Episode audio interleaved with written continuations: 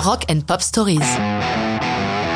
Eric Clapton, Lay Sally, 1977. On peut être considéré comme le dieu de la guitare et néanmoins être fan. C'est le cas d'Eric Clapton. Dès les années 60, en signe d'admiration pour Hendrix, il se fait friser les cheveux. Esthétiquement, pas sûr que ce soit sa meilleure idée. Lorsqu'il compose Lay Sally, c'est encore par admiration pour un musicien à l'époque peu connu du public, J.J. Cale, qui par la suite deviendra son ami. Clapton a déclaré à propos de Lay Sally.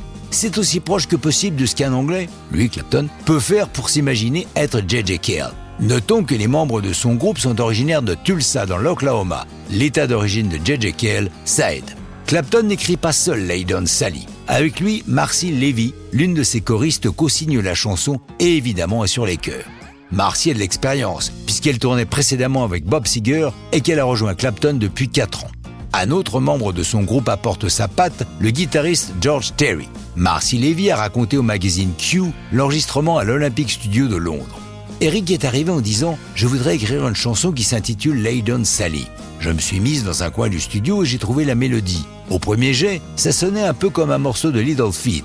Mais on l'a travaillé toute la journée avec George, Eric a trouvé le tempo, je me suis mise au clavier et on a enregistré ce premier jet. Après, il m'a dit Tu crois que tu pourrais écrire un texte ce soir chez toi? C'est ce que j'ai fait et on a enregistré les voix le lendemain. Le morceau est inhabituel pour Clapton, l'homme du blues. Ici, on est plus dans une chanson limite country. D'ailleurs, Laydon Sally sera classé dans les hits country.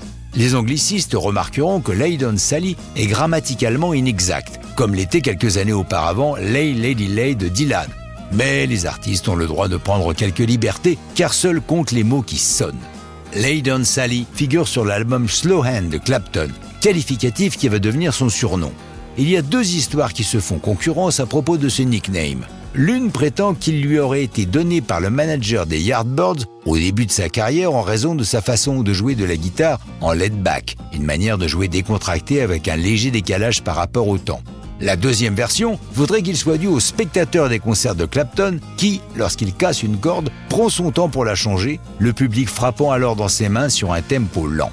Laydon Sally est publié en single en novembre 77 avec en face B Cocaine, reprise d'une chanson de J.J. Cale. Tiens, tiens. Mais ça, c'est une autre histoire de rock'n'roll.